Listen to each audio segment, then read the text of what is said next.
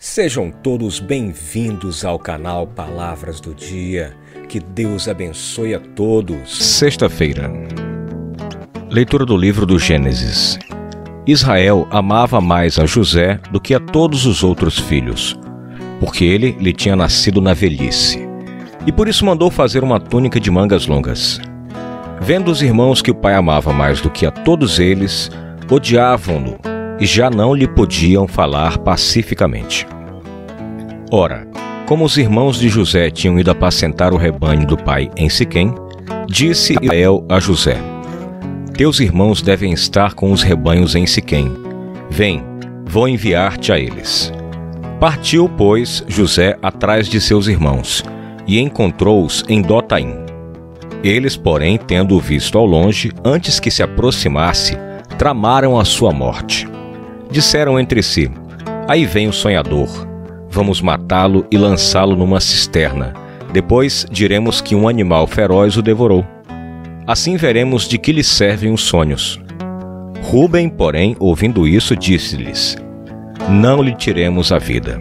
E acrescentou: Não derrameis sangue, mas lançai-o naquela cisterna do deserto, e não o toqueis com as vossas mãos. Dizia isso porque queria livrá-lo das mãos deles e devolvê-lo ao pai.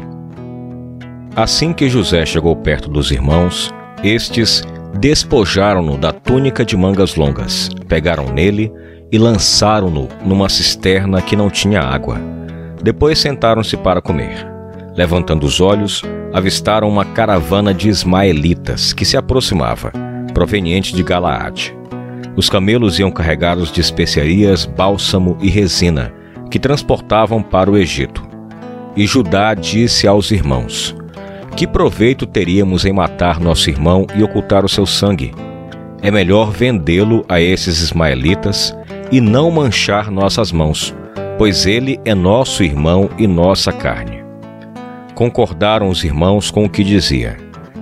Ao passarem os comerciantes madianitas, tiraram José da cisterna e por vinte moedas de prata o venderam aos ismaelitas, e estes o levaram para o Egito. Palavra do Senhor, graças a Deus.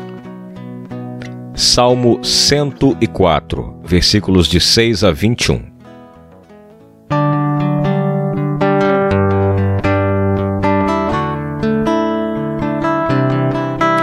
Lembrai sempre as maravilhas do Senhor.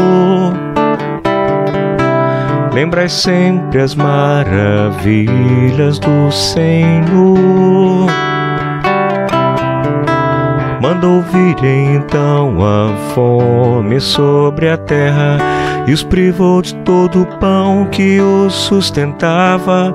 Um homem enviar à sua frente José, que foi vendido como escravo. Lembrai sempre as maravilhas do Senhor apertaram os seus pés entre grilhões e amarraram seu pescoço com correntes até que se cumprisse o que previre a palavra. O Senhor lhe deu razão. Lembrai sempre as maravilhas do Senhor Ordenou então o rei que o libertassem, soberano das nações, mandou-o soltá-lo, fez dele o senhor de sua casa e de todos os seus bens no despenseiro. Lembrai sempre as maravilhas do Senhor Lembrai sempre as maravilhas do Senhor.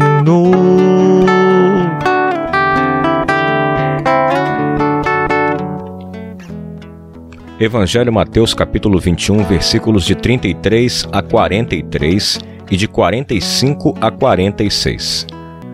Naquele tempo, dirigindo-se Jesus aos chefes dos sacerdotes e aos anciãos do povo, disse-lhes: Escutai esta outra parábola. Certo proprietário plantou uma vinha, pôs uma cerca em volta, fez nela um lagar para esmagar as uvas e construiu uma torre de guarda. Depois arrendou-a a vinhateiros e viajou para o estrangeiro. Quando chegou o tempo da colheita, o proprietário mandou seus empregados aos vinhateiros para receber seus frutos. Os vinhateiros, porém, agarraram os empregados, espancaram a um, mataram a outro e ao terceiro apedrejaram. O proprietário mandou de novo outros empregados, em maior número do que os primeiros, mas eles os trataram da mesma forma. Finalmente, o proprietário enviou-lhes o seu filho, pensando: Ao meu filho eles vão respeitar. Os vinhateiros, porém, ao verem o filho, disseram entre si: Este é o herdeiro. Vinde, vamos matá-lo e tomar posse de sua herança. Então agarraram o filho, jogaram-no para fora da vinha e o mataram. Pois bem, quando o dono da vinha voltar, que fará com esses vinhateiros? Os sumos sacerdotes e os anciãos do povo responderam: Com certeza mandará matar de modo violento esses perversos e arrendará a vinha a outros vinhateiros, que lhe entregarão o fruto no tempo certo. Então Jesus lhes disse: Vós nunca lestes nas Escrituras: a pedra que os construtores rejeitaram tornou-se a pedra angular. Isto foi feito pelo Senhor e é maravilhoso aos nossos olhos. Por isso eu vos digo: o reino de Deus vos será tirado e será entregue a um povo que produzirá frutos. Os sumos sacerdotes e os fariseus ouviram as parábolas de Jesus e compreenderam que estava falando deles. Procuraram prendê-lo, mas ficaram com medo das multidões, pois elas consideravam Jesus um profeta. Palavra do Senhor, graças a Deus.